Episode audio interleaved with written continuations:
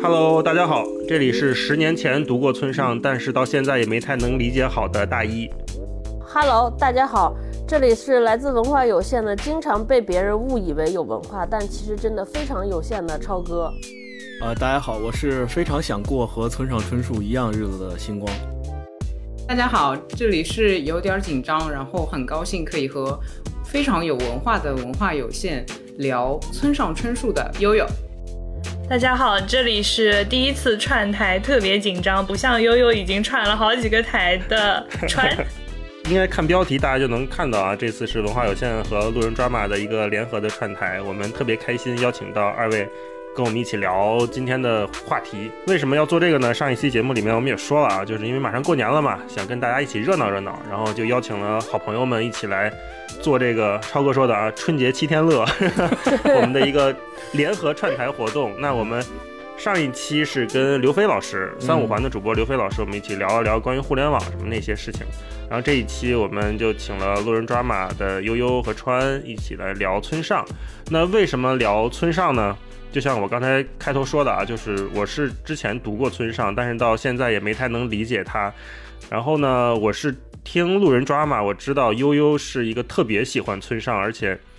几乎会把他奉为行动指南的这么一个 读者。然后，所以今天就说，那我们干脆选一本村上的书吧。嗯，我们作品一会儿后面聊啊，先先聊聊串台的这个事情。因为坦白讲，我们三个人，我超哥还有星光，我们三个也是第一次。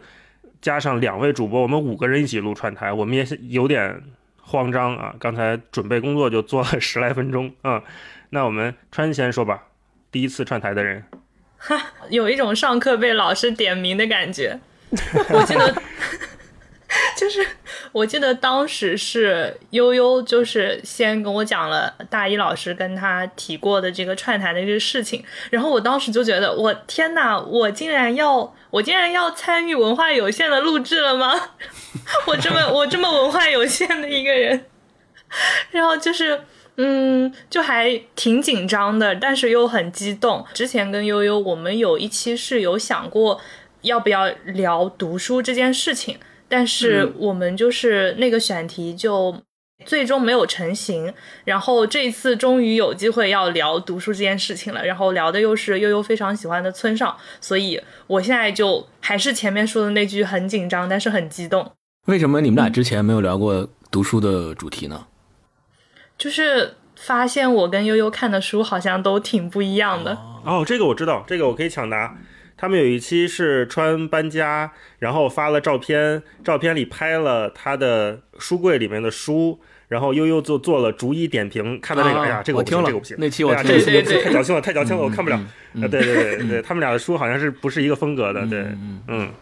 我大老师简直就是播客界的卓伟，在我们三个人当中，知道播客界各种人的各种故事。我跟。霹雳都特别喜欢听他们的这个播客，所以基本上他们那种生活的小细节或者个人的小品味什么的，我大概能略知一二。嗯，所以我为什么邀请悠悠来聊村上呢？就是我知道找他聊村上肯定 OK。嗯，来悠悠说说说，你是为什么帮我们选的这本书？呃，那个倒也不是很 OK 吧，因为其实我比较紧张的。呃，没和川聊书也有一个原因，就是我们也不是专业的这个方向，也不是学文学的。加上确实我们俩可能会聊着啊，我推荐什么，然后另外一个人说我没感觉，然后这边说我推荐什么，另外一个也是没感觉，所以就也没聊成。啊，村上的话，我非常感谢大一老师给我这个机会。哎，突然一下子就开始 正经，我不要这么官方。对，能够就是满足在播客里面聊。大聊村上这个心愿，但我自己选这本书其实是有小心机的，因为村上的小说大家有很多解读，呃，有比较深的那种，甚至跟政治或者历史都挂钩。呃，我其实对村上的喜欢没有说那么的文学性，或者说政治层面的，呃，对他有一个理解，我只是单纯的觉得这个人就像一个。偶像一样的存在，就像你追星一样，你会关注他吃什么、穿什么这种，嗯啊，然后就选了一个比较贴近他日常生活的一个散文合集吧。我选这本书还想过，就是这本没有什么太多文学性，或者说没有什么太多实证的东西的一篇文字合集，总不至于聊差了，也不会聊出正确和错误的问题，大家就可以放松的、轻松的聊一聊生活。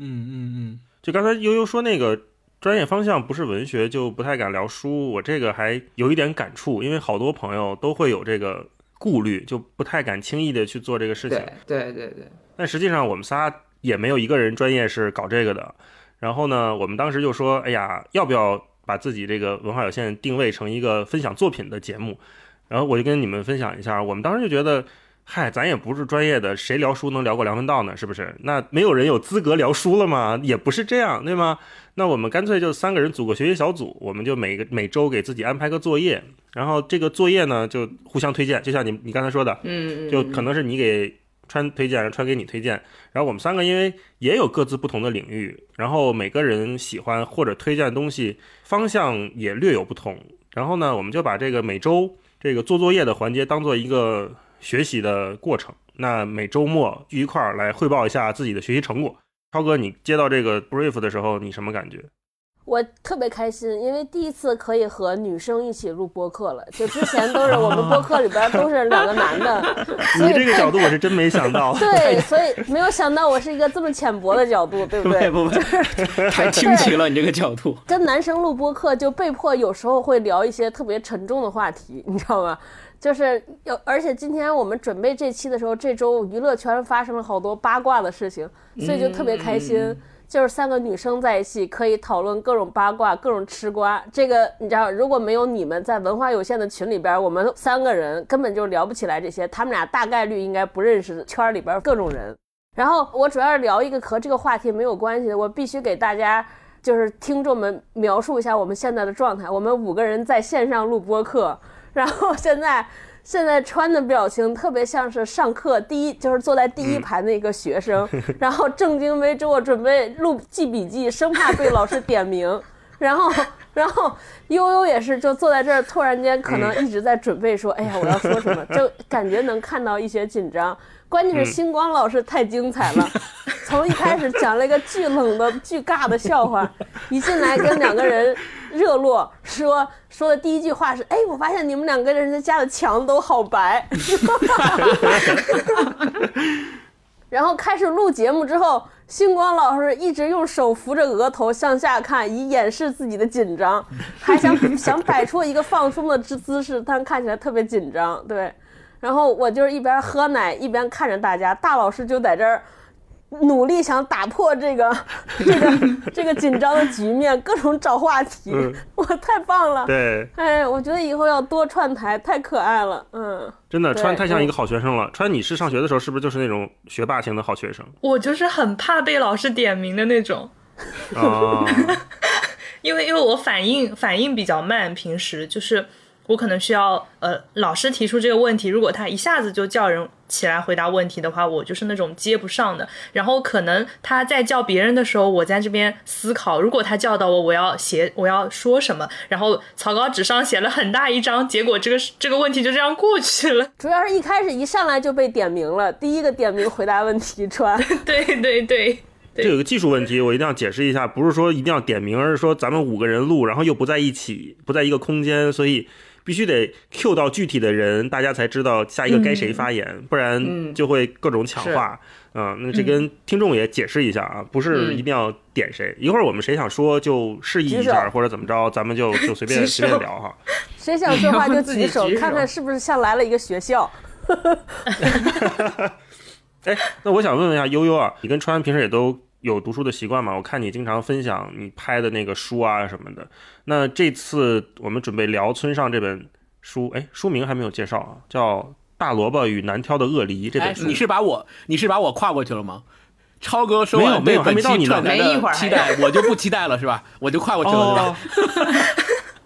我我忘了，我忘了你了。我先问完悠悠，然后你再说期待好了。好好好，OK。我想问悠悠，就是就你平时也看书，然后。这次要聊这本书，跟你平时读起来，你会有什么特别的不一样的感受吗？有那种做作业的感觉吗？还是什么？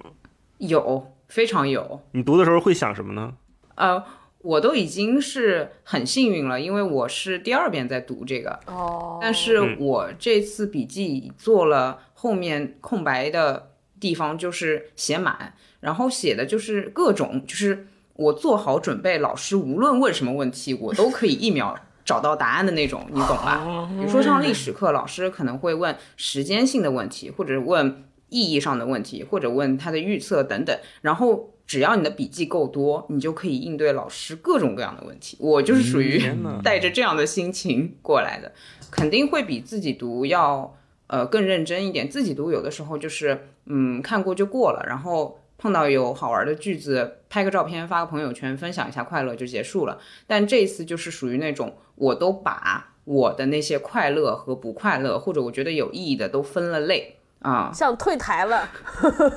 为什么我们这个节目给嘉宾留下了这样的印象？大家都这么认真，没有，我看我刚才听你们在聊，我已经紧张到开始吃口香糖来缓解自己面部肌肉的僵硬了。你看，我就是两个字：惶恐。主要是因为我听路人抓马呢，一直觉得川和优是特别会聊天的两个人啊，然后我呢就不太会聊天，所以特别怕 他们两个人在来串台的时候，呃，因为我的不会聊天，导致他们两个串台的感受不好。然后对，然后就对文化有限的感受不好，这个是我的一个比较惶恐的点、哦啊啊。然后另外就是你这段发言仅次于那个墙很白，你知道吗？另外就是我觉得他们两个从就是从《路人抓马》里面听能听出来，就是两个人都是对生活特别敏感的人。我呢，其实就不是对生活特别敏感的人，所以很可能他们聊的一些是呃感受，我也许就感 get get 不到那个点，然后可能就聊不好。嗯对，这是我的一个。但是我对这个事儿呢，本身还是特别有期待的。期待的就是，如果真的出现了我所害怕的情况，比如说我没接住，或者是我没 get 到什么点，那我觉得也挺好，我就学习呗，对吧？我就当学习了，就这样啊。嗯，大老师你呢？你有什么期待？我啊，嗯，我就还挺期待跟路人抓马串台的，因为我听路人抓马应该是每期都听了，嗯然后霹雳特别喜欢。，对霹雳很喜欢，然后咱们上次去内蒙的时候，不还在车里还给你听来着？对跟跟超哥一起。其实我是最近我这几年我特别好奇年轻人的想法。呃，悠悠和川应该是比我应该是小将近十岁，可能十岁左右吧。真的假的啊？九四的，夸张了二二十几岁啊，然后我我三十五岁啊，三十五，他们应该二十四五吧，二十五六差不多吧，大概大概二十多岁嘛，所以我觉得是差着年龄的，差着年龄就让我特别好奇，他们对村上的感觉，或者是对某一个我曾经熟悉的文化标签，或者是某些作家，他们现在年轻人是怎么看的？这是让我特别好奇的一点。包括我平时在公司也经常会问我们的新来的同事，那些同事大概也都是像川和悠悠这个岁数年纪，可能二十多岁，然后可能是刚进入他的第一份工作，然后呢非常喜欢。我也曾经喜欢的某个作家，读他，但是我们的人生经历和阅历又不太一样，因为毕竟时代它有一个分隔在。那这种分隔投射到个体身上，然后再从这个个体反射出来，跟这些作品产生交集的时候，我就会很好奇他们会读出什么。嗯，因为生活成长起来的环境不一样，然后他们两个又都是南方人，嗯咱们三个都是北方人嗯啊。那南方南方小姑娘，年轻的南方小姑娘和三个中年北方人，在在在我也同样聊，是小姑娘，好不好？我我要我跟你大对你也是声的划清界限，我也是年轻的小姑娘，生气了。三个年轻小姑娘和两个中年男人同样读 村上一本描写生活和这种什么小细节，什么小金鱼啊，什么大萝卜呀、这种书，嗯，读出来的感觉肯定不同，所以我还挺期待后面聊，比如说我们最喜欢哪篇，最不喜欢哪篇那些东西。嗯。嗯嗯，嗯。这是我个人的一个期待啊。嗯。本来是提纲上写着说要介绍一下为什么选这本书，但因为刚刚大一老师已经 Q 完了，所以呃我再追加一点，因为大一老师规定要选一本薄的啊，方便读的，所以。没毛病。啊，这也是我们做选选题的原则之一。对，是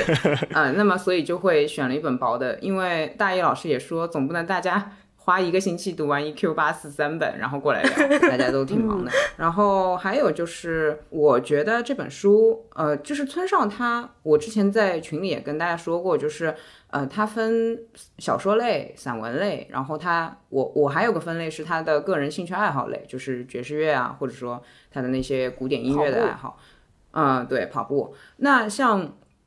我觉得比较容易进入的其实是散文这个方向，因为嗯，非要说爵士和威士忌还有跑步，大家也不是那种像他这么热血，他像他这么呃忠实的呃去进行这些兴趣爱好的。然后小说的话，就是会有我我自己会觉得没有那个聊天感。我其实个人非常希望能够打破文化有限那个有文化的程度，想要拉拉低大家的水准，一起过来聊一下很 drama 的生活日常，所以就选择了通篇都是啊、生活方式的这种散文合集。嗯，这个好。然后啊，对，还有一个我必须要说，就是聊村上春树的散文吧，比较容易，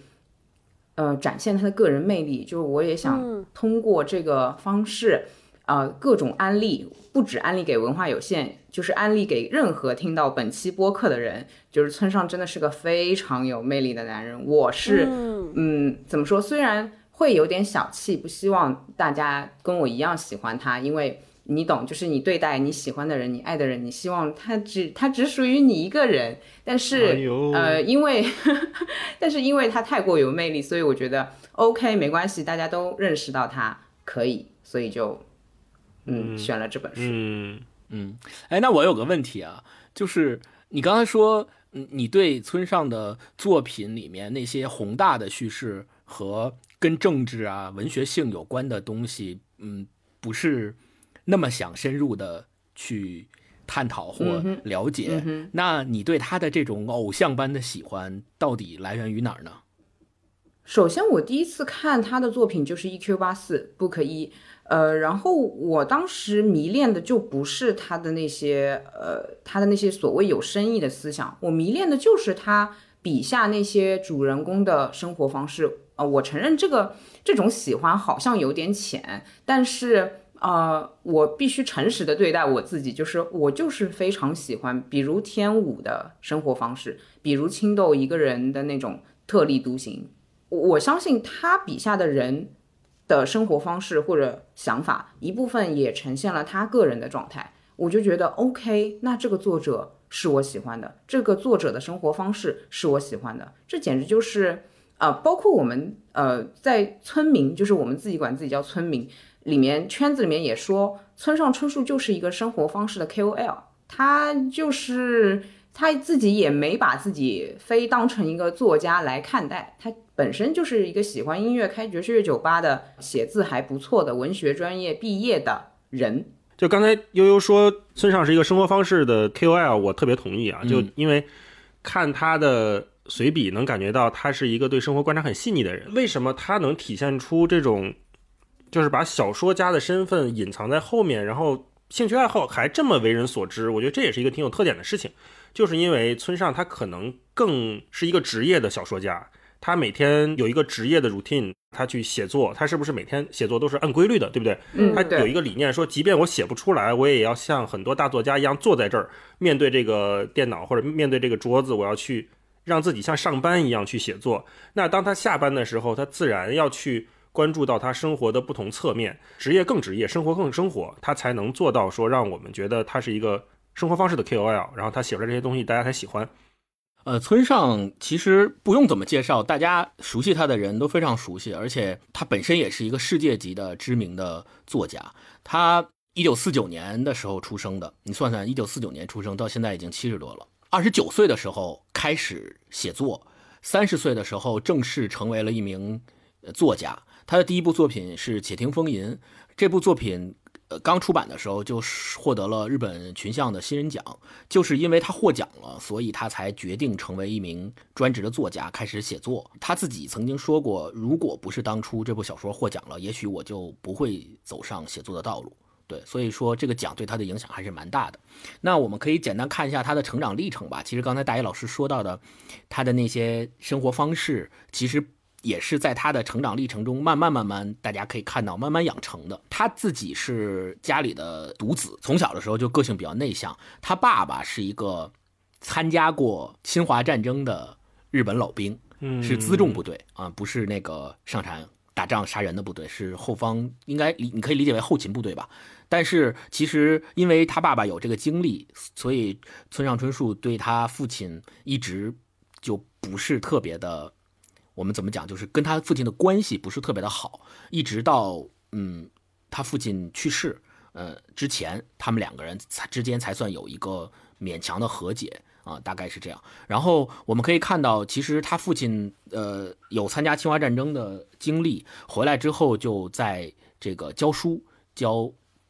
在学校里面教书。他父亲一直对他非常刻意的想要去培养他对日本文学方面的爱好和喜欢，让他读了很多这个古典文学，日本的古典文学。但是村上春树就一直对这个事儿没有兴趣啊。然后他自己也说过，在他整个的成长过程当中，从来不曾被日本的小说深刻的感动过。这也就是他后来开始去读那些西方的文学作品，并且被西方的很多作者深深的打动。然后他自己的小说的作品当中也有很多西方伟大作者在他的小说里面有很多体现。对，大家也都知道叫什么呢？诺贝尔文学奖的。小李子现在不能叫小李子，小李子人拿到诺贝尔奖了，对吧？现在就是，呃、不是不是小李叫奥斯卡，对，小李子人拿到奥斯卡奖了，所以就是诺贝尔文学奖的小李子，嗯、陪一直陪跑，对，大概这个就是他整个的一个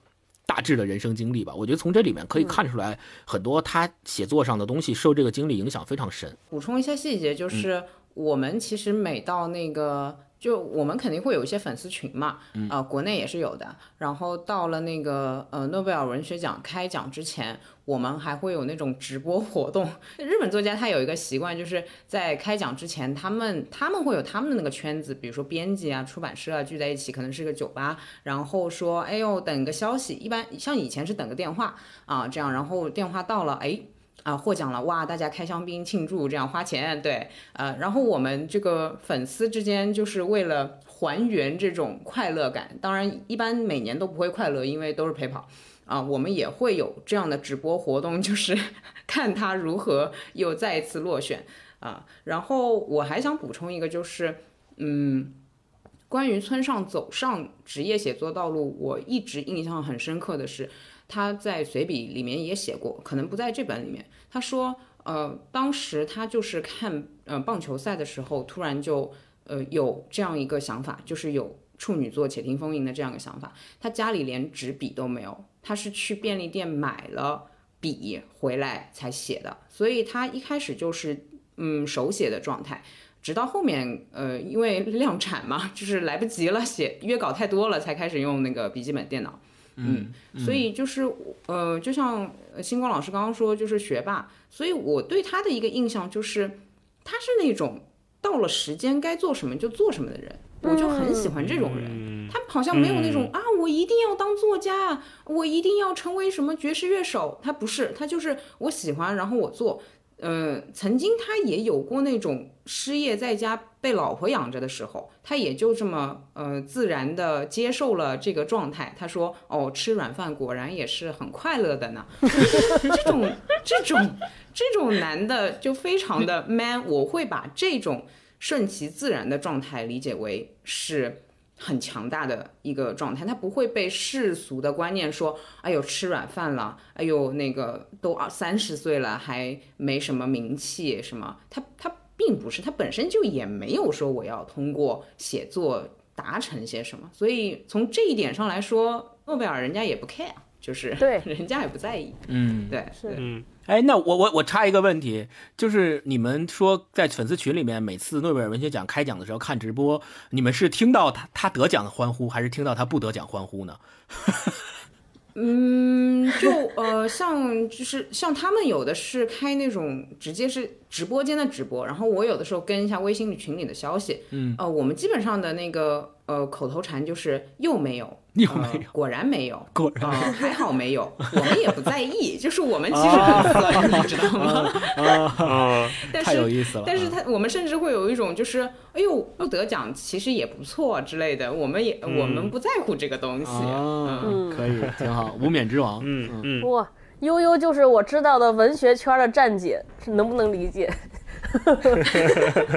村村上村树的站姐，哎，你要真这么说的话，其实我不我不算。豆瓣上我记得有一个叫和米基喝杯咖啡的用户，他是真正的站姐，他是那种村上春树，呃，今年每一年，比如说二零二零、二零一九、二零一八，每一年去什么国家得什么奖，在什么大学授予什么勋章，或者个人的照片、杂志签名，他都会上传相应的图片的一个人。，这么厉害豆！瓣上存在这样一个真的站姐，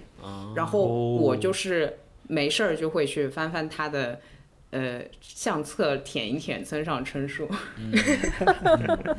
哦，这样舔一，舔嗯与此相对，你知道，就是一般追星界的站姐都是要有拍图能力的。同样，在呃文学，就是搞文艺的站姐应该要有翻译能力，因为作为他是一个日本作者，所以哦，这个其实有点不太好，因为它涉及到侵权问题。但事实上也会有人自动就是自己去翻译村上的作品。比如说，当时我记得是多奇做的《巡礼之年》那本刚出来的时候，呃，中译版还没有上，呃台湾的赖明珠节奏也没有上，就是我们相当于没有中文版可以看。有些人就会自主翻译，就像连载这样翻译。我跟字幕组其实一样是吧这本书是看对对对对对对对，我其实这一本是通过看呃野生翻译看完的，非常有意思。然后一群人就在下面催更，催然后更说：“哎，你快点，你快点。”对，会到这种程度。哦拓展了我的知识领域。原来文学圈也有饭圈，对，让我想起来当年我们追《权力的游戏》的时候，就是每天都在等熟熟肉出来，然后大家在一起聊。对，再安利大家一个，就是呃，村上不是前面一段时间开了那个村上 Radio 嘛，就是他自己的一个电台，呃，放放音乐跟大家吹吹水这么一个情况，呃，就就光是村上 Radio 都有人翻译。就是先 扒完它的日文日文版本，不过现在我听说官方网站上也有日文版，扒完了日文再去把日文翻译成中文，再发成公众号，就是哦，其实村上真的是会收获一批很狂热的粉丝，就真的像追星一样去看嗯，聊聊这本书，川川你读的时候啥感受？就是村上就是悠悠的领域，所以我前面就认真听讲，然后跟我们之前我跟他两个人录节目有点不一样的感觉，就是平时就是我要跟他互动，然后我今天竟然可以就这样 认真听他讲就好了，就有一种悠悠开始间歇性的 solo 的感觉，然后还有点沉浸在那个悠悠老师好，客气客气客气。对，然后呃，我读这本书的感觉可能是像前面说的这个生活方式博主的这种形象深入人心。然后我觉得看这本书，嗯，有一种我好像就在看他的长微博，就在看他的日常的朋友圈的碎碎念一样。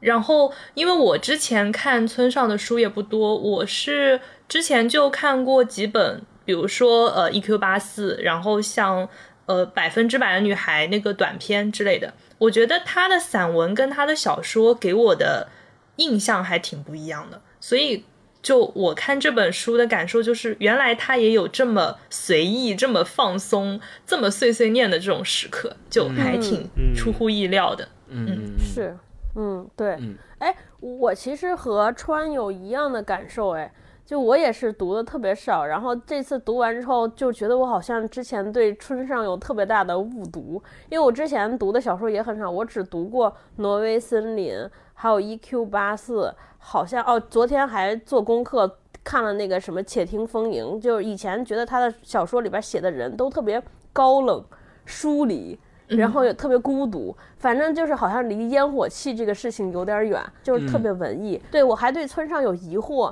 就他的小说里边的人好像感觉生活非常之就是文艺，呃，但是他村上本人又感觉很热血，喜欢跑步，喜欢喝酒，喜欢听歌，然后就感觉哎，这怎么就让我感觉好像说这个生活和工作分得特别开，生活中是这样的人，还能写出那样的人。然后，然后看这个散文的时候，突然间有点明白了，就是我觉得就是这个小说看这个人就很萌，热乎乎，特别可爱，然后。然后就觉得是个真人，对。然后我就觉得，哦，他可能就是这样的状态，就是像刚才那个悠悠说的，可能是他该干什么的时候就干什么，就该写小说的时候，他就以一个状态进去写小说；该生活的时候是生活。说实话啊，我读到一半的时候，你要问我有什么感觉，我的答案就是没感觉。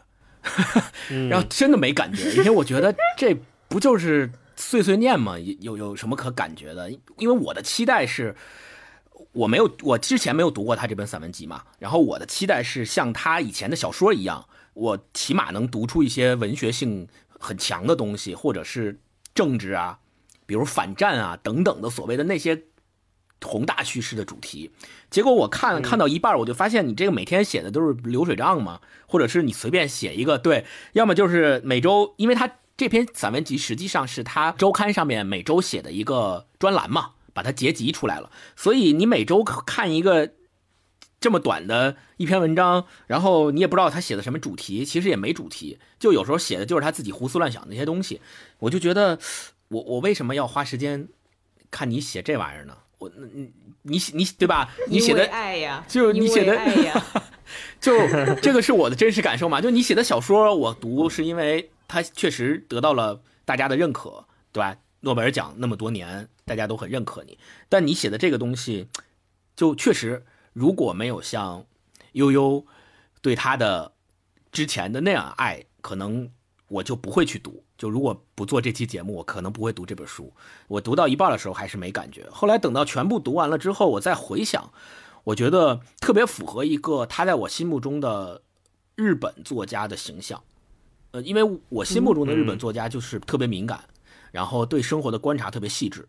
嗯，特别愿意从生活中的细节中发现很多相关联的东西。这个是我认为日本作家所共有的一个底层的本质。所以村上他在这本书里面所写的这些东西也体现出了这一点。然后他自己也说过嘛，他自己说他也特别喜欢观察日常生活中的这些无所谓的所谓细节性的东西。呃，就是在别人看来无所谓，因为你看他这本书里面经常写到的一句话叫，呃，你看我今天跟你说了一个这个，对吧？我现在跟你说了一个这个，如果你没什么感觉，也无所谓了，对吧？就或者是如果你没感觉，就当我没说。就所以，就我觉得这种东西，呃，对于一个大作家而言，你细想起来其实蛮矛盾的。就你写东西不就是为了给你的读者看的吗？那你如果觉得你跟我说这事儿。我没感觉，你就觉得说，那你当我没说，或者你当我们无所谓，那你为什么要写给我看呢？对吧？就这里面有一种这样的矛盾。不是写给你看的，人家是写给像悠悠这样的读者看的。就所以，所以我的阅读感觉就是觉得，哎，读到一半的时候没感觉，读完了之后觉得它能体现出来，它是一个嗯，相对而言对生活观察的非常的细致的，然后又结合刚才咱们说的，它是一个生活 KOL，生活方式 KOL。对我就在这点上还觉得。嗯，有点理解了他为什么会这样写。嗯嗯，哎，我跟你们探讨一个事情，我不知道我的感觉对不对啊？尤其跟川和悠悠，就是很多我我我看完这本书之后，还去翻了一下豆瓣的评论，还有其他书评，然后感觉大家好像都有一个观点，好像觉得哎，这好像不是我们熟悉的散文，或者甚至是专栏。后来我在想说，是不是大家已经熟悉了我们现在看那些专栏，叫就是尤其中国写的叫做上价值和意义，就是我们之前一般习惯看都是说，哎，先说今天一件什么事儿，比如说哦，今天我去吃了一个什么饭，然后必须从吃饭这件事儿本身再上升一个层面，再升华一下，最后得出来一个特别普世的大的价值观宏大，但是就是以小见大，对对对，然后看村上的这些。文章你会发现，他写吃饭就只有吃饭，什么也没有，所以很多人可能会有不适。嗯，我我所以就大家说，哎，就这这就这没了，甚至好多我们习惯了之前那种宏大的话语体系的人，会觉得说这有什么值得可写的？生活的记录和分享，在村上这本书里面，它是重点，它并不是说像星光说的，就是那种宏大的叙事啊，或者什么反战啊这种大情节，它没有把它放在这里面。我读他这本书的时候，我就感觉像是在吃一块豆腐，就这个豆腐它是很淡的，然后它有一点点甘甘甜的甘啊，它不是特别辛辣的，不是我们读什么其他的文学作品有那么强烈的性格。但是如果你去细细的品它的话，它是一个很舒服的让你往下走的过程。其实做到舒服已经很难了。嗯川，我前面有一个想法，就是我觉得他在这本书里面，就像我们所说的，它没有上价值，但是它其实呃，对我来讲，我读的时候的感受是，我觉得它更多的是提供了一个视角，就是从他的那个对生活的观察的一个视角，但是我能看出来他是。嗯，他的内心好像并不是那么敏感，他的那个敏感来源于他的观察力，就是他很多呈现出来的细节是很事实性的表达，但就是不太会有很多他的个人的感受在里面。所以我我在想，我能不能大胆揣测，他这个随笔可不可以作为他写小说的一个练习？哦，当然，这个也是我基于没有看过他特别多的书的一个感受跟猜测。嗯嗯嗯悠悠呢？先回答你的那个揣测，呃，我觉得，哎，我我我真的把他当成一个非常就是普通正常人，因为他自己就是一个别人约稿他就会写稿的人啊。我给你一个答案，就是。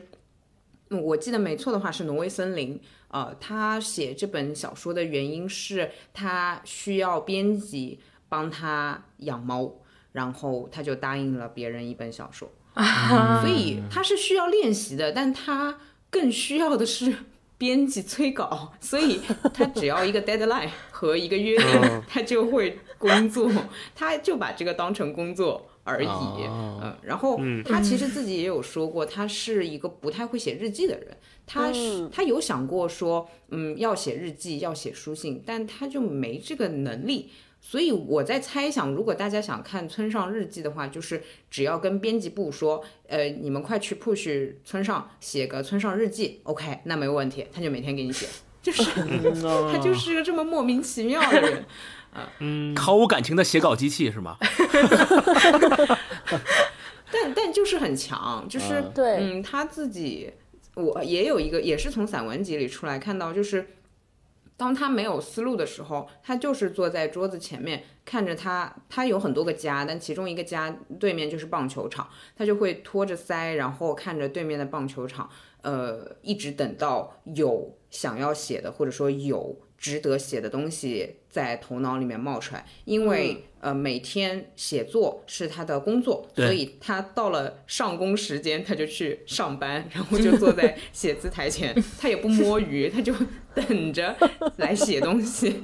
所以就很好笑。就是我一直会觉得他是一个很好笑的人。然后我在读这一本的时候，我对他又有一些新的认识吧，因为其实嗯、过了一一段时间再来读，会发觉。我我第一遍读的时候，觉得它也是那种就是记录生活日常，有趣就完事儿了。但是我其实到这一遍的时候，我开始觉得它是有深意的，只不过它并不像呃常规的会点出来。其中我举个证据是，他在提到嗯别人说他写的不好或者怎么样的时候，他举了一个那个钢琴师的例子，就是在那个钢琴旁边贴张纸，说嗯如果大家觉得不好，也请不要开枪射杀我这样子。我觉得这不就是在隐喻网暴吗？那就是。嗯嗯，我我我只是个写东西的，然后如果我写的不好，大家可以给我差评，可以不买我的书，但你不要呃太过分嘛。就说白了，你不要因为我写的不好就杀了我，这样子。我觉得我觉得他的比喻，他的那种呃举例还是比较狠的，这个是我很喜欢看他写东西的原因，因为够狠，他直接拿了一个就是人命关天的例子来证明，如果我写的不好，你们也不要太过分。嗯。我开始带着这样的想法去看他这每篇文章的时候，觉得可能有一些我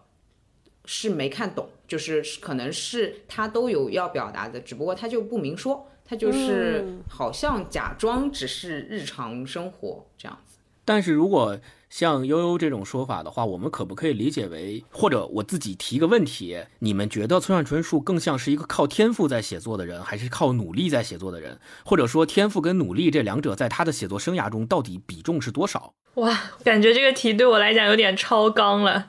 就是我自己的感受，就是就我只看了他的这么几本书的感受，我觉得他是会一门心思做一件事情就。毫无感情的就在这边不停的做这件事情。然后我之前看到一句话，我觉得用在他身上还挺贴切的，就说对艺术创作者来说，源源不断的拥有灵感也是一种能力。嗯，我觉得像前面提到，他需要就他到点了，他要上班了，他就坐在书桌前，可能他就开始写稿。我觉得这种毫无感情的去写作。在我看来是一种很练习的这种模式，但是我又觉得像他，呃，他是应该是就读的是文学系，对吧？然后他的那个之所以能够选择这个专业，他之所以能够踏上这条道路，那我觉得天分肯定也是存在的，肯定也是不可避免的。呃，这个问题我想先扩大到每一个人身上来说，就是你们现在在做的事情，就都是你们的天分。所以，当我们可能更多的会在呃文学或者艺术领域去探讨一个人有没有天分，但实际上我嗯对我我想说一下，就是各位做播客也是要有天分的，就是正常的上天给了你这个能力而已。所以要说有没有天分，我想说就是就是有，但是这种有是嗯一个很平等的视角，就是上帝给了每个人不同的。东西而已，但呃，我觉得村上是更加努力的人。就是呃，如果村上被赋予了做播客的能力，那他会成为播客界的顶流，因为他很认真，他可能会达到日更的程度。就是这是我我认为的村上。所以如果说天赋有没有的话，呃，有百分百，因为每个人都会被赋予一个百分百的天赋，但是他的努力。我没有，就是他的努力也很也很强大，这个东西是我最欣赏的部分。嗯，我为什么提出这个问题，是因为咱们之前在介绍村上春树的生平的时候，我们发现他其实是一个三十岁才正式成为一名专职作家的人，并且他在他的青春期什么抽烟啊、喝酒啊，对吧？各种玩儿，就各种做了一些我们现在看起来不是那么好学生的事情。但他最终却取得了如此高的地位，如此好的成就。那这个时候，其实上对于很多年轻人而言，比如说十几岁、二十几岁的年轻人而言，他们可能也会有一个作家梦，或者他们也会对自己的未来有期许。嗯嗯嗯嗯。这个时候，他们看到村上春树这个例子，他会怎么想？他如果判断是说天赋要占据绝大部分，那他可能就说：“那我你看村上春树。”三十岁写了一个小说就拿奖了，然后就变成了世界知名的作家。那我也可以躺着，我也可以什么都不干，我就等到三十岁或等到某一天，这种灵感降临的时刻，我也可以成为他那样的人。那我现在就抽烟喝酒好了，对吧？这是一种。另外一种是，如果我们的判断是村上春树他有天赋没错，但他更多的是后天的努力。就像悠悠说的，他后天通过他自己的努力，把他这种天赋发挥到了极致。那这个时候，对于年轻人而言，他对这件事的判断就是完全不一样的。他会想说：“我不是去被动的等待那个天赋的降临，而是在这个过程当中，假如有一天真的天赋来了，我还要为此而付出像村上春树一样的努力。他几十年如一日，每天都在重复干一样的事情，从早上特别早起来就开始写作，对吧？写到九点出去跑步，然后回来吃饭，然后又写翻译，然后休息，第二天重复。”就每天去重复这样的事情，很少有人能做到，真的很少有人能做到。不不不，星哥，我对你这个问题有不一样的看法啊。我认为，如果有一个年轻人是看村上的例子，他应该是这么看：按照刚才悠悠讲的，先判断自己有没有文学上的天赋。对他得先判断自己有没有文学上的天赋。如果他没有文学上的天赋，他就应该躺着，就或者找点别的，对，不要努力了，真的。如果他发现自己是有天赋的，那就写。对，要像学校村上一样勤奋。那如何判断自己到底有没有天赋呢？就是也是你也要先写一个，写完之后看看有没有动静和响应。如果你真的是默默写了好多年，还是没有任何的回回馈和回报，那可能你就要思考一下，是不是老天爷给了你别的天赋，你没有发现，你应该换条道路。啊，老天爷没赏这碗饭吃。嗯，对，大家听过很多故事，比如说杰 K 罗琳投稿很多年，投稿很多个出版社，或者其他作家也都是投稿，甚至要上百个出版社才能出版的。对对，嗯，我觉得这里面其实还有一个喜欢不喜欢的事儿，就是如果你做这件事情是非常费劲的，那嗯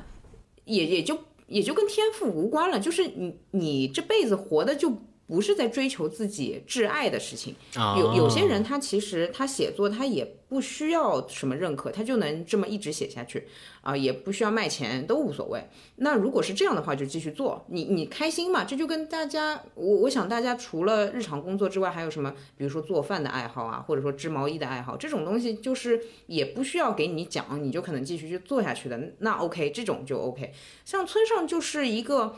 在我心里一直是在他兴趣爱好上没有停止过的人。那喜欢黑胶，有钱了就买一万张黑胶，买整面儿墙的黑胶。喜欢跑步就正儿八经的跑步。喜欢写作，我我觉得他他不叫喜欢写作啊，就是单纯的我需要写作了，就是嗯，因为大家也会需要聊天，但不都是把聊天做成播客嘛，对吧？但你如果这个聊天欲望就是强到了一定程度，你就会变成播客。所以就单纯的你喜欢啥，然后你正儿八经的去做它就好了。我我觉得其实就是这样。嗯，刚才星光说那天赋跟努力这个东西，我突然想到了，哎，这好像就是年轻人和上岁数的人的差异，因为我好久没有听到天赋这个词了，在我周围。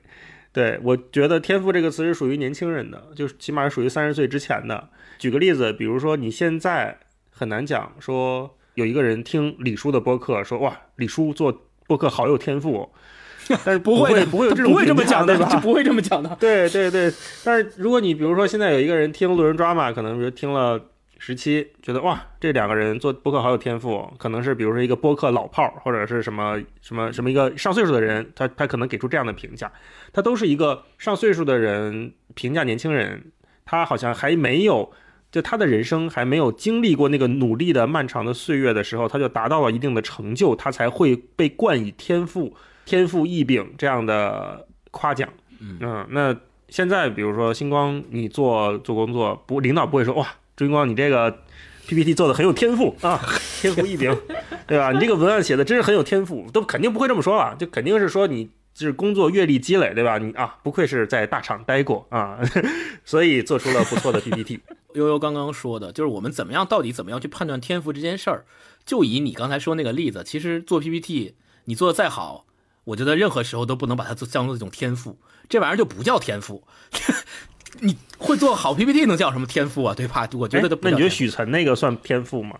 不算，真不算。我觉得那个只是技能，真的不算天赋。哦，所以我特别同意悠悠刚刚对天赋这件事儿的解释。嗯，我们来聊聊书吧。嗯，那我们说说书吧。来了来了，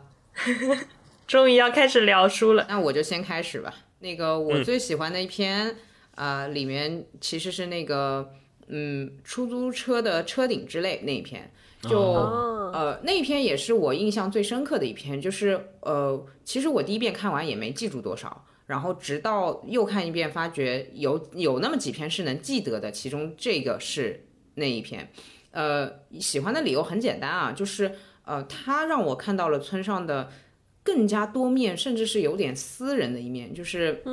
他对女粉丝的一个态度，我觉得很好，很开放。这样就是这样，让我们女粉丝有一种幻想，就是 OK，我以后在签售会上碰到他的时候，可以要求索吻，可以要求拥抱，可以要啊求面贴面。呃，当然我和川会比较在意星座了，就是我们会对摩羯这样一个星座有一点距离感，就会觉得这个星座的人可能会有点凶，或者说有点嗯比较严肃，但实际上发觉啊，果然如同星座圈里盛传说摩羯是个闷骚的星座，呃，就是在他的文字当中得到了印证。OK，没有问题。呃，我喜欢，所以我喜欢这篇文章，本质上来说也是我喜欢我看到的点，这个点让我感到很快乐。嗯，你是在给自己发糖？有给我有跟我一样的吗？没有。没有，我觉得这个环节说每个人选一篇你最喜欢的和不最不喜欢的文章的环节，特别能够明显的区分出咱们五个人不同的点和不同的差异，特别好。就我完全没有想到，我真的没有完，我真的完全没有想到悠悠选的竟然是这篇。虽然这篇没有在我最不喜欢的那篇里，但是我 我对这篇真的没什么感觉，因为刚刚悠悠说他看完这篇之后，你也他不想亲村上春树嘛，对吧？对对，他完全的是一个女女生的视角，说，哎，我看到这篇之后，我知道以后去他的签售会可以要求索吻。我看这篇的唯一的想法就是，这男的明显是在炫耀嘛，对吧？就凡尔赛了。就是在炫耀嘛，就是说，你看我我我我我在签售会上别人跟我索吻，我多我多么的不愿意，但是我没有办法，我被迫还是要满足他们所有的要求，哦，就是炫耀嘛，在我看来就是炫耀嘛，对吧？就完全的角度不一样，嗯。这真是旱的旱死，涝的涝死。哎呀，真是知道了。嗯，川来一个，你喜欢哪个？我最喜欢的其实就是书名当中就有提到的那个难挑的鳄梨那一篇，但是我喜欢的点其实更主要的是在它的第一段，就是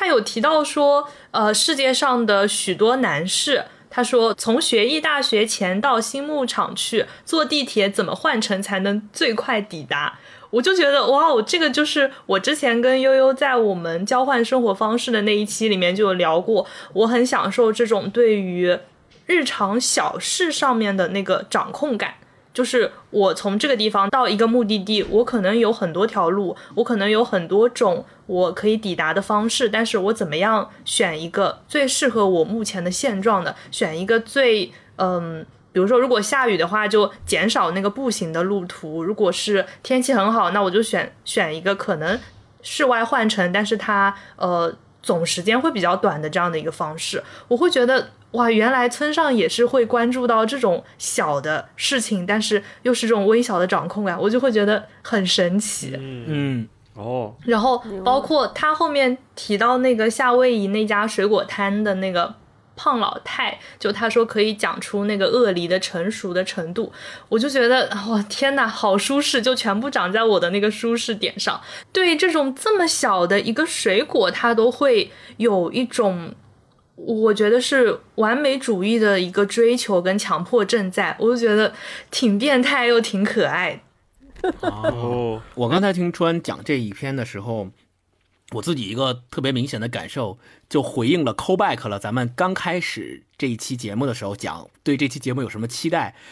我的期待就是因为我说过了，路人抓马他们两位一直都是特别敏感的人，对生活当中的很多微小的细节有很多细节的这种感受，所以你刚才从川和优这他们两个挑选最喜欢的文章的叙述里面也能看得出来，尤其是鳄梨这一篇，我自己去看这一篇的时候，我就觉得他写那个坐地铁如何换乘才能最快抵达，我也干过类似的事情，但是驱使我干这件事情背后的原因跟川完全不同。川是觉得这件事情可以让他对生活有很好的掌控感，我是纯粹好奇。想要看看到底有几种方法可以到，所以你可以仔细体会一下这两种背后的驱动力之间的差别，就特别不一样。这是第一个，第二个，川说看那个老太太去挑鳄梨的时候，我自己的感受就是，我看了之后，我并不觉得她特别厉害，她特别牛，我只是觉得这个可能是因为她干这事儿干多了，然后熟了，就无他但手熟耳。对，就我是有这个感觉，所以我就生发出了一个感想，就是你看，同样看同一篇文章，但是不同的人看，真的是有不一样的这种敏感的点，确实不同。然后也许，也许有人能 get 到，也许有人 get 不到。但是假如说我们之间没有这样的交流，那可能我永远也 get 不到川他那个点在哪儿。大老师呢？你最喜欢哪一篇？我最喜欢随笔难写那一篇，哦因为我就对他的创作理念很好奇。就像我一开始介绍的时候说的，我说我其实一直没太弄懂村上为什么这么迷人。那我看到他写随笔难写那一段，他说我也有撰写随笔的原则和方针之类的东西。第一条就是不具体写别人的坏话，然后（括弧）我可不想再平添更多麻烦（括弧完）。第二条是尽量不写自我辩解和自夸的话。括弧，尽管自夸的定义很复杂。括弧完，第三是避免谈论时事话题。括弧，我自然也有一点浅见，不过那可就写来话长了。括弧完，我还很喜欢就是看创作者谈他们的理念，就包括听播客的时候也会特别喜欢听，就是大家怎么做播客，为什么做播客，然后写作动机是什么，然后写作原则是什么。然后村上写这段的时候，我就想起来我原来读王鼎钧回忆录的，他说他父母给他的教诲就是“枪打出头鸟我不打，墙倒众人推我不推”，就类似于这种生活的原则。和有些事情我不做，就我能 get 到这个人的边界在哪儿了。我突然好像对他的形象能更具体的去了解一点点。嗯，像一个可能是一万块的拼图，我可能拼上了两三块，有这种感觉，但起码是拼上了。嗯，因为之前是散碎的，我必须通过这样这种骨架式的描述去让我搭建起我对这个人的认知，然后慢慢再往上长肉。所以这也是我。就像刚才星光说，对这期节目的期待是什么？我就是特别期待我咱们五个人一起聊天，我能把这个东西稍微拼起来一点。嗯嗯，超哥呢？超哥呢？哦，我说完会不会我有点不好意思说？我最喜欢的一篇叫《别人的姓氏笑不得》，对，就那一篇。对我喜欢它有两个原因，第一个呢是它里边描述的这个故事太精彩了。就是他讲了一个在德国的酒吧里边一个经历，就是在酒吧上半场大家还在看球赛，德国的球看德国和土耳队的土耳其队的足球比赛，这些大汉们，然后为了球赛然后呐喊，然后甚至有可能因为踢得不好骂脏话。突然间中场休息的时候就开始演成人电影，然后嗯嗯啊啊，对，然后。大家就开始正襟危坐看，然后球赛开始之后又又开始，我就觉得对这件事儿的描述特别有趣。然后另外我最喜欢的是，就是村上，我突然间知道了村上的萌，就他的萌点在哪儿，就是他是一个呃会半夜看成人频道的人，但是他看成人频道根本不是出于就是一般人看的那种比较龌龊的这个思想，他真的是在研究。对我就觉得这是一个特别。就是他在说，哎，为什么大家会喜欢看成人频道？然后他在研究这个事情本身，然后他还研究在看这个成人频道的时候那个感觉，说啊，一开始看的还很新奇，后来觉得哎也很都是就是感觉没有感觉在麻木。然后中间有一句说，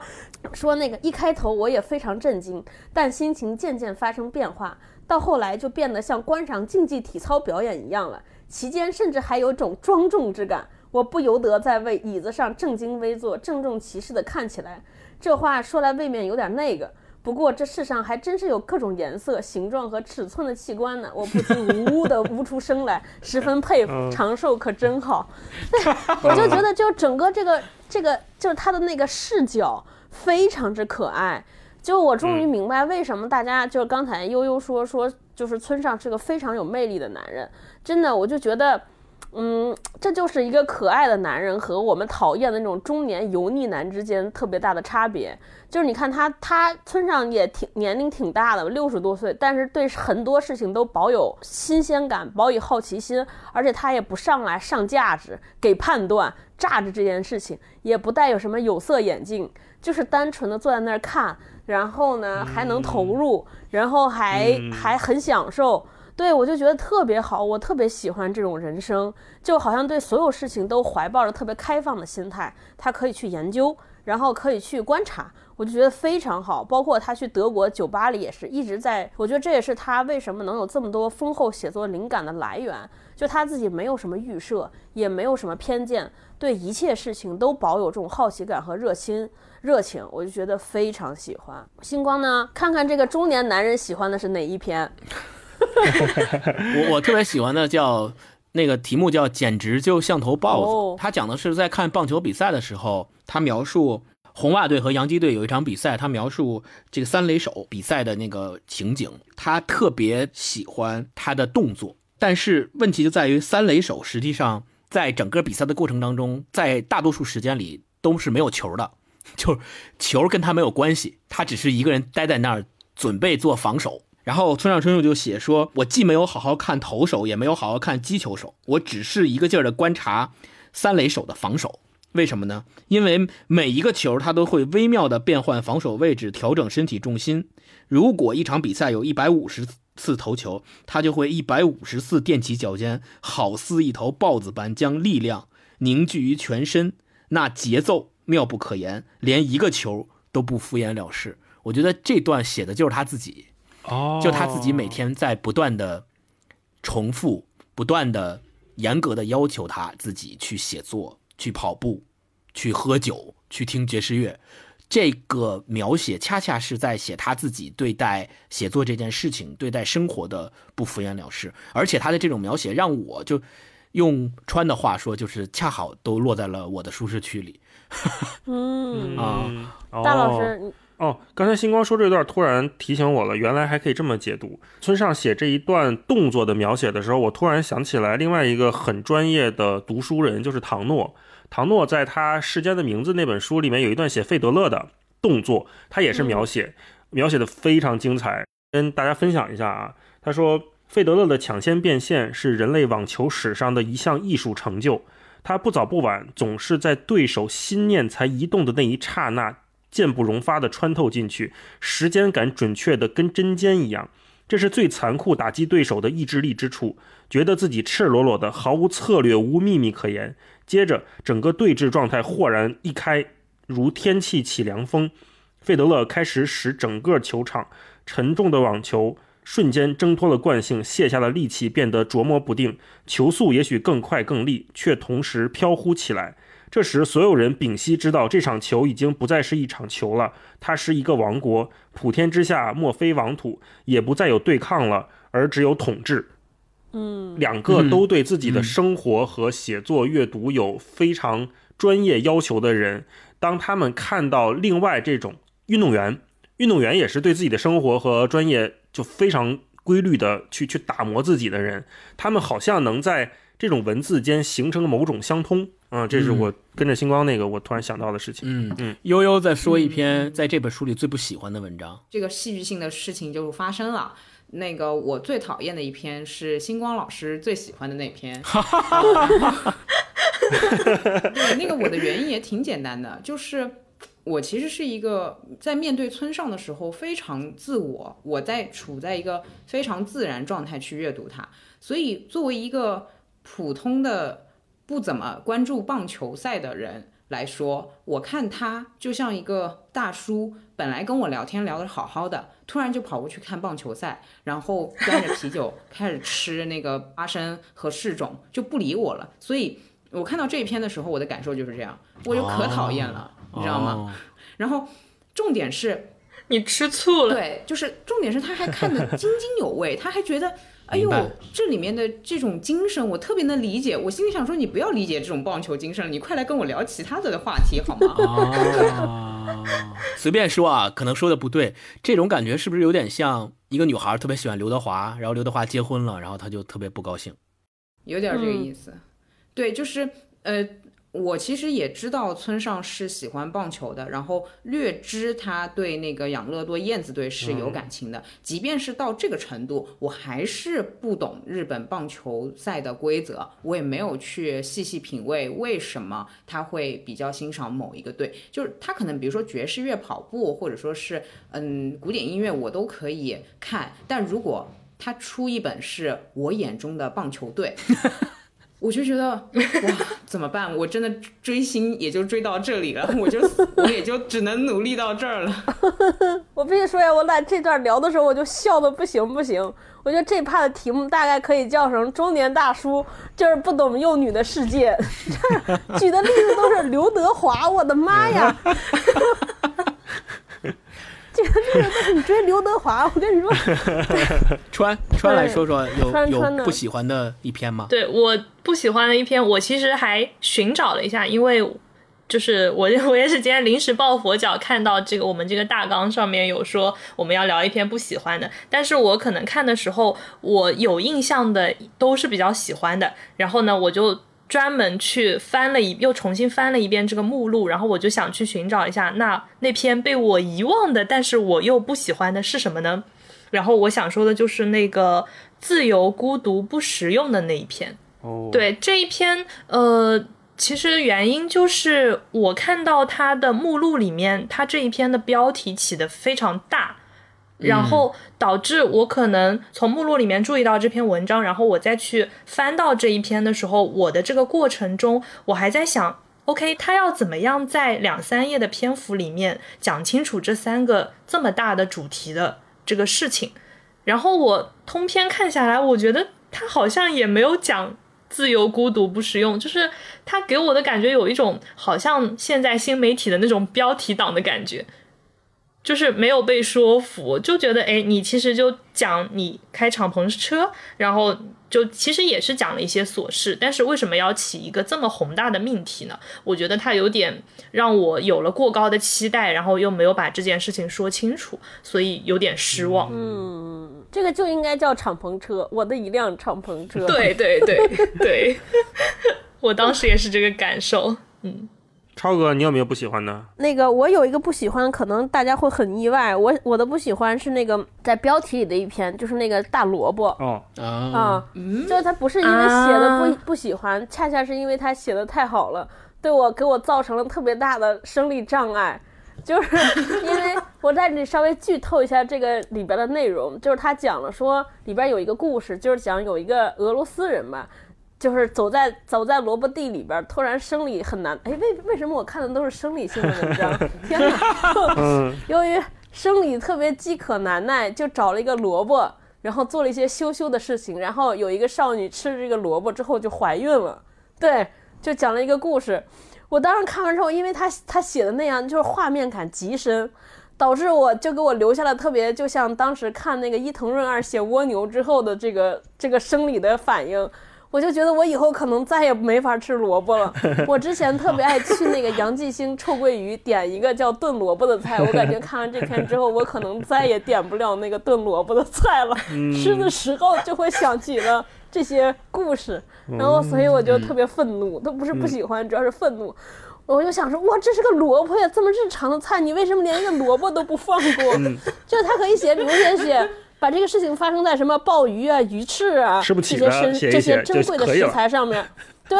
对，这反正我也吃不着嘛。但是你写萝卜，我都多么家常的菜 呀，就哎呀再也吃不着萝卜了，就特别生气，嗯，所以我不喜欢。嗯，你们俩呢？我真的这个题我要划水了，我没有选出来，因为。就像我前面说的，我实在是太不了解村上了，所以我觉得我没有资格说我不喜欢某一篇。我如果要说最不喜欢的一篇，就是那个海豹之吻那一篇。嗯，他讲他喝海啊，我和川都很喜欢他喝海豹油那一篇。嗯，我为什么不喜欢？是觉得，呃，就跟超哥有点像，就我觉得他的描写让你有生理上的不适，太恶心了。就就什么海豹把舌头伸到你的舌头里，然后伸到你的嘴里之类的这种描写，让我觉得，嗯，就就蛮蛮恶心的。呃，我有我有点接受不了，而且我不太清楚他为什么要写一个这样的文章，他想表达啥？呃，悠悠觉得，悠悠作为一个村上迷，你觉得他想表达啥？嗯，我自己的体感其实是很酷的，因为。嗯，这里面这里面有一个我自己的感受，就是我们其实没什么机会可以接触到这类食物，就正好跟超哥的那个反调。呃，萝卜大家平时都吃，但海豹油真的机会挺少的，所以甚至很有可能我们一辈子都没这个机会能吃到。但是他的描述多多少少能够，嗯，让我对这个食物有更多一点点的了解。或者就是也让我，呃，万一哪一天真的有机会吃了，也不会有太过高的期待。我就是单纯的把它当做我的生活向导，所以，嗯，他他给了我一个标准，比如说就是对，就是就是这么恶心，就是吃起来就是这么腥味很重。如果你要是去品尝的话，你做好这个心理准备，就是一个前生活上的前辈告诉你这些道理，对。对我们分享完了那个喜欢不喜欢的，接下来就是我我本来提了一个，对我本来提了一个想聊的，就是就是村上的这些小随笔，它没有什么大道理，但是读起来很轻松。这种轻松感，我一直还都蛮好奇，它是怎么体现出来的。呃，我觉得这个答案是最近才有的，因为他最近不是出了一本《气猫》嘛。然后我在此之前其实对于他和他父亲的一些也不是很了解，呃，然后直到看完《弃猫》，我突然有一种感受，就是或者说一个推推测是，会不会是他们家的那个佛系的那个哦，血缘或者说佛系的传统直接流传到他这边，嗯因为他的大伯是吧，或者说他的父亲都以呃都是都是本来是有主持寺庙的这么一个呃工作或者说是家族的这样一个传统下来的，那。嗯，我可想而知，他耳濡目染，就是会对佛学有一定的研究。而如果对佛学有一定研究的人，就是会知道活在当下，或者说是呃，要专注于自己目前这样一个心流或者说生生活状态。那嗯他把这个东西内化成自己本来有的一个基因的话，我觉得他无论做什么事情都会让人觉得轻松，因为他不存在世俗的那种压迫，他也不被世俗的那些问题给侵扰。这是我看完《弃猫》之后对他个人的一个推测。哦，有道理。嗯嗯哦，我是想沿沿着那个悠悠的说，呃，就是他说的这个，就是那个没有世俗的压迫。我自己的理解就是，我包括读他的小说，包括他的散文，就读完小说之后，我读完散文之后，我的这个感觉更明显了。我觉得就是之前我特别喜欢他小说里边描写的那些主人公，因为他们身上就他的那个小说里边写的人，你感觉特别飘忽，就是他做很多事情没有来由，没有功利心，也没有特别强的目标。他只是生活的一种状态，就是比如说，我看那个《且听风吟》，就是一个年轻人暑假回到自己的地方，想去喝酒就去喝酒，想恋爱就恋爱，突然间遇上了一个什么人在一起，然后也没有什么特别重的原因，就非常自然的分开，整个里边充满了这种无常，就是普通人对于这种社会无常的这种无法的抵御。但是好像这些人也活得非常自洽，他不因为说自己控制不了这个世界和控制不了很多事情的走向而焦虑，呃，对他都非常欣然接受这种这个是就是分离也好，死亡也好，爱或者不爱都非常轻描淡写的去接受。我觉得这种状态是让人非常舒适的，就是我们整个的那种。嗯，我们最讨厌的是什么？就是所谓为什么是油腻呢？就你觉得是有功利心在，有想赢又怕输，就反正很多想要，很多想，就是 want，就是欲望也好，或者什么也好。但是真的就是在村上本身自己写的散文里也好，好像他的小说里边好，就那种目的性完全被抹煞了。就他都是一段一段一段的状态，就是他你会发现，哎，我喜欢这样，我就去，我碰见这个我就写，我也没有什么想要上价值，也没有什么，反正我就觉得是这种状态非常之吸引我，就是让我觉得很轻松。嗯嗯，我试图回答大一老师的这个问题吧。如果比较熟悉村上春树小说的人，可以发现他小说里面所描述的很多形象，嗯，都是有点边缘的形象。嗯，这种边缘感体现在他写的那些主人公吧，基本上都不是我们所惯常生活中所见到的那些上班族，活在资本主义体系下的这些人。嗯，他笔下的那些主人公反而是没有什么远特别远大的理想，然后愿意偏安一隅，愿意干自己的事情，蜷缩在自己的小世界里面，听听音乐呀，喝喝啤酒啊，看看外国的小说啊，就像他自己的生活一样的那些人。那但是问题在于，他并不觉得这样的生活方式是不 OK 的，反而他觉得通过描写这样的生活方式。他可以表达出他在小说中想要表达的东西。就另外有评论家是这么说的，他认为村上其实他在写他写东西的时候是不太涉及到人与人之间那种利益的纠葛，然后他也不会允许自己笔下的主人公去探讨或涉足别人心里面的那种精神状态和私生活的。就他不太会去写我以外的人。就他总是写他自己，就是他写心理活动也只是局限于写我的心理活动，他不会去写别人，他很少写别人。他自己也曾经说过，就是说，所谓一个小说家，就是在成为呃艺术家之前是自由人，必须是自由人，然后按在自己喜欢的时间，按照自己喜欢的方式去做自己喜欢的事情，这是他自己认为的，就是这是自由人的定义。嗯，不在乎别人的眼光，然后做一个普普通通。随处可见的自由人，所以我觉得他也是在这个写作的过程当中贯彻了这一点，嗯，所以才会让大一觉得读他的东西特别轻松，因为他自己就把自己认为是一个普通人，认为是一个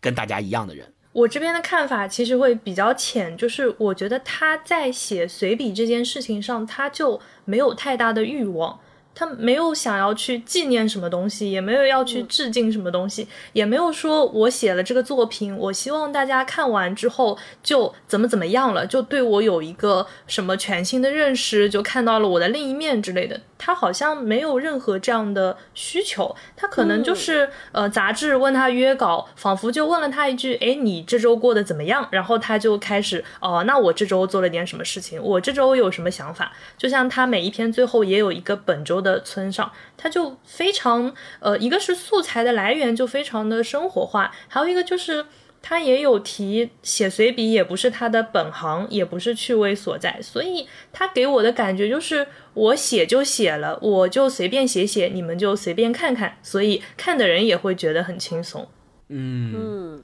川的说法总结一下，就是他不是一个没有偶像包袱的人，就有很多人，嗯。很多像他这样成名的作家写这种随笔，其实都特别有偶像包袱，他们希望通过这种小品文。呃，他的读者能够看出他的另外一面，或者是表演出他的另外一面，但是村上春树完全没有，就就我就写，哎，我我说的东西你要不感兴趣，当我没说，就没有任何的没有任何偶像包袱，我就觉得这种本身他自己就很轻松，所以他传递出来的东西必然也是轻松的。嗯，川刚刚说到他每篇文章后面的那个独特的小设计吧，就是村上的一周啊，一周今本周村上。嗯，我就想，嗯，大家咱们五个人分别说一下，如果用一句话来形容你的本周或者是你的上周，你会用哪句话来形容？哦，这个题是先先说一下，这个题是路人抓马给我们补充的，因为我觉得这这特别这个题特别路人抓马，因为听他们播客每次经常会分享生活的点滴，然后会说这周做了什么呀，然后上周怎么样啊什么的，然后包括你们还有那个翻日记和翻相册的那个。设定我很喜欢。要是提前一周布置，可能我们每天我们三个人就每天写日记，然后放在这儿读了，跟你们俩一样。还好是一句话周记，不然真的是吓死人了。对，嗯，我我真的我可能录完这期节目要强行加入路人专门，真的就是感觉他们的话题真好好啊，都长在了我的点上。就之前我看那个提纲里边有这个的时候，我就特别激动。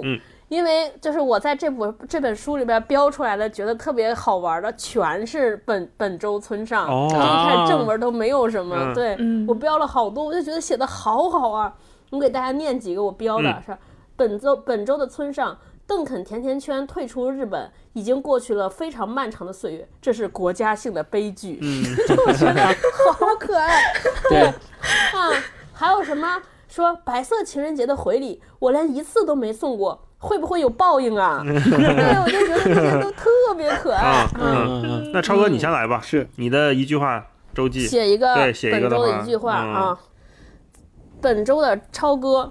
在郑爽的超话里看到这样一段对话：郑爽粉丝说：“不用给我讲什么理智追星，我比流言蜚语先了解他。”郑爽的粉丝大多已成年，我们有分辨是非的能力啊。一个网友回复说：“希特勒要是有你这么忠实的信徒，二战他早赢了。”这是这是我写的，太棒了，太棒了。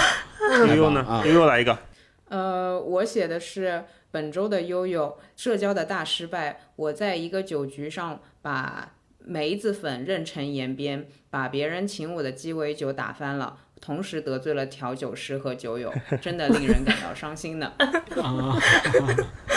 川，好玩。本周的川是这一周看到了许多春运政策的声明，好多城市都开始主张原地过年。我甚至也开始设想，如果我一个人留在上海过年的场景。然后我突然想起，去年就是因为疫情在家多待了一两个月，今年这种感觉一下子有一种。出来混果然是要还的呢。哦，啊，这个好，这个好啊，星光，这个好，这个好玩，好玩啊。本周的星光为了剪辑节目晚睡早起，还得不耽误工作和爱好，被迫变成一个仍旧单身的时间管理大师。哦，呵呵呵，好好好。我这个跟你们比都好好小哦。我写的是本周的大一在火锅店等一个朋友吃晚餐。拿着村上的新书，骑猫挡住脸，偷听隔壁桌的谈话。桌一的男生说：“大学毕业这么多年，我还跟同学很好，这就是人性啊。”桌二的女生说：“南瓜粥没有了，一会儿我去看看。”桌三离得太远，听不清，我还是继续看书吧。希望朋友早点到，很饿。最后一个环节吧，我们有一些相关作品的推荐，我们就轮番开始吧。川先推荐一个，嗯，我想要推荐的是赫尔曼·黑塞的《克林索尔的最后夏天》。我其实是好像是两三年之前看的这本书，然后它在我的印象当中一直是一本随笔。然后我今天呃为了要推荐，我又回去做功课的时候，我才发现它其实是一本小说加诗集加随笔的这样的一本合集。但是在我的印象里面，它就只剩下了随笔。然后我会想推荐这本书的原因，也是我觉得我当时在读黑塞的那本书的时候是非常轻松的。虽然说我后来才知道，呃，这他写这本书书里的一九一九年对他来讲其实是非常沉闷的一年，但是我在读的时候好像并没有看到这个，反而是一个轻松的状态，所以我觉得还是值得推荐的。我自己也非常喜欢这本书。嗯，星光，你推荐什么？其实我推荐的是特别有名的一本书，应该大家也都看过，也是村上春树特别喜欢的书，就喜欢到无以复加的地步，就是雷蒙德·钱德勒《漫长的告别》啊嗯，漫长的告别对他，村上春树甚至如此评价过这本书。他说：“每当有人问我哪三本书对你至关重要，我都能不加思索地回答说：《了不起的盖茨比》、《卡拉马佐夫兄弟》和《漫长的告别》。无论我是一个读者还是一个作家，这三本书都是我生命所必须的。所以，对，而而且他曾经自己亲自翻译过《漫长的告别》，把它翻译成日文。”就可见他对这本书的热爱，所以我是今天咱们也谈了很多村上春树，那呃，我给给大家推荐一本村上春树特别喜欢的书，就是《漫长的告别》。嗯，悠悠呢？哦，我的答案是有先先行解释一下，就是我前面不是在群里面说那个哪还有人可以给我一样的感觉啊？这样子就是确实就是文字上的，我觉得呃不同的作者有不同的轻松，但就没有这种类似的。后面我在群里发完牢骚之后，我去那个浴室洗东西的时候，呃，我突然灵感一现，我找到了一个可以给我一样感觉的人和他的作品，就是梁文道的《一千零一夜》。哦，我突然发觉，就可能文字版的我实在找不到了，但是呃，因为梁文道和村上春树都是摩羯座，然后他们在叙述一件事情，比如说梁文道老师在介绍一本书，或者在跟别人聊一件事情的时候，就是会串出来说，呃，哈哈，我想起来一件事情，呃，上次那个什么，然后他就会加入一些。那他给你的备注信息，然后你会发觉他又他好像是有点跑题，但其实最后他说啊，话说远了，我们绕回来。但其实每次都是 切着这个主题在讲，我就觉得哦，这个感觉是一样的。对对对，没错，就是梁文道是跟他的感觉是一样的。嗯嗯，超哥呢？哇，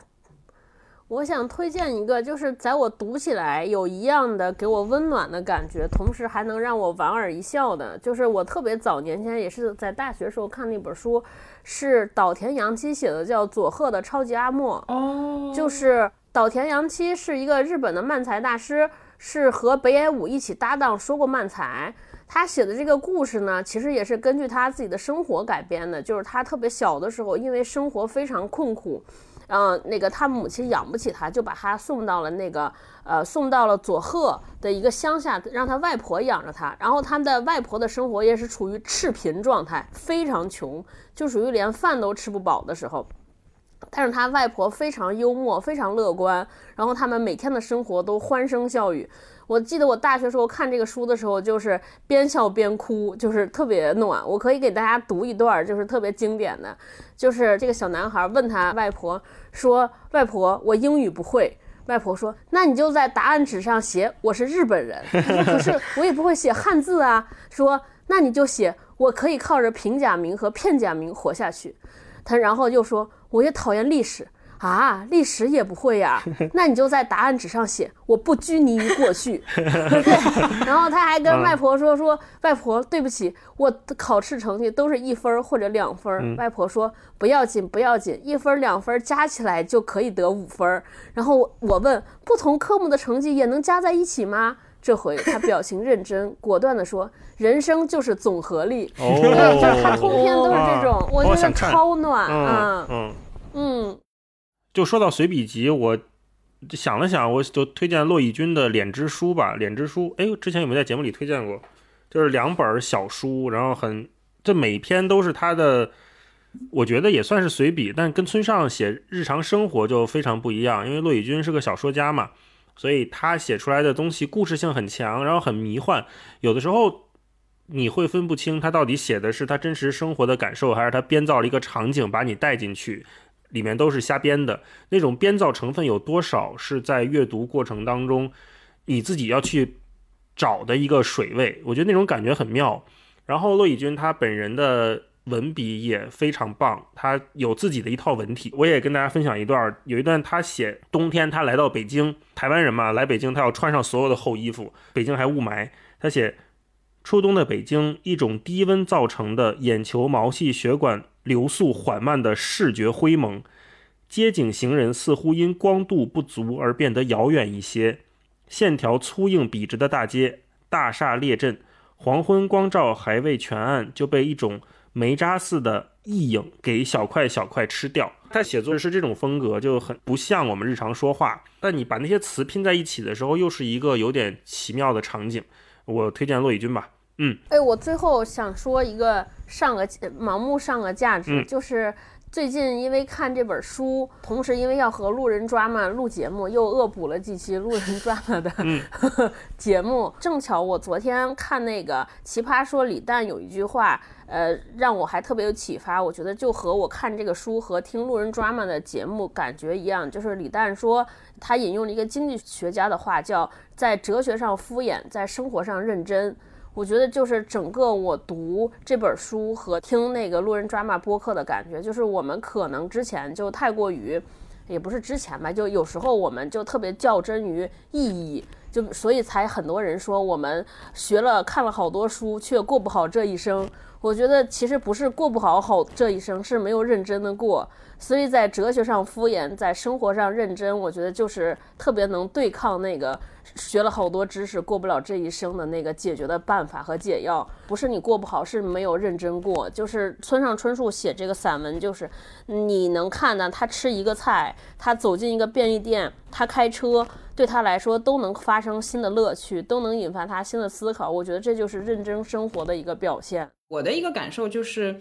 很实在的，也是在前面播客的时候有提到过。我发觉我之前阅读的时候就没有那种记录的习惯，然后也没有那种去很认真对待。我喜欢的那一段文字，呃，我虽然喜欢，我在当下我也说 OK，我喜欢了，就没然后了。但是我其实今天跟大家一起在讨论这本书的时候，我发觉，呃，像大一老师或者星光老师或者超哥就会突然冒出来一句，比如说是摘抄文中当中某一段，或者是嗯拿出自己感觉类似的某一段文字进行分享。这个习惯我以前不仅没有，而且我也就是能力上做不到。我我是有一种大概的印象，但我不太会明确的某一段是可以摘出来的。我即便知道它在书书里面，但是我也不能马上翻到这一段。所以我就觉得我的一个感受是，可能我在阅读这件事情上面也要有那种，既然我喜欢它，我就应该再认真的对待它，因为。阅读也是我生活当中的一部分，我不能把阅读的这个程度就这么浅的就让它这样过去了。理论上它是可以让我呃怎么说，给我的生活带来更多灵感的一个很好的途径，不能只是读个氛围就完事儿了。对我是这样的一个想法。哦，嗯，我我也想说一下，就是在今天之前，我可能读一本书，我自己的习惯就是这本书我读完我就读完了。但是我今天跟大家聊完之后，我才发现，好像我读完这本书其实没有读完，就是像听了前面星光老师对村上的介绍，然后听了大一老师对村上的这种轻松感的这种疑问，或者说想要去研究他为什么可以让人这么轻松，然后以及听了超哥他对于呃从这个书里面引申到生活的一些见解，我觉得好像这样子。这样子才是读完了这本书。我有一种觉得，在今天节目之前，我都不算认真的，或者说完整的读完了这一本书的感觉。哇，我有点被感动到了。如果每一集节目里面都能回答对方，或者是帮对方解决一点点小问题，我觉得这个交流就是有意义的，并不是说一定要谁说服谁，然后谁一定要强加于谁才可以。嗯。对，所以我也希望大家今天能聊得开心，聊得舒服。嗯，有有嗯有，嗯，好，那咱们是不是可以结束了？对对是不是，可以结束了？哇，已经录了两个小时了，不容易。嗯，那那咱们今天就先录到这里吧。再见了，星光大一，我要去加入路人抓马了。我们要去聊这个眼前的生活了，不想聊这些书里边的内容，太沉重了。我们要去聊其他的八卦了。好好好拜拜拜拜，再次感谢串台的邀请，下次见，下次见，拜拜拜拜嗯。拜拜。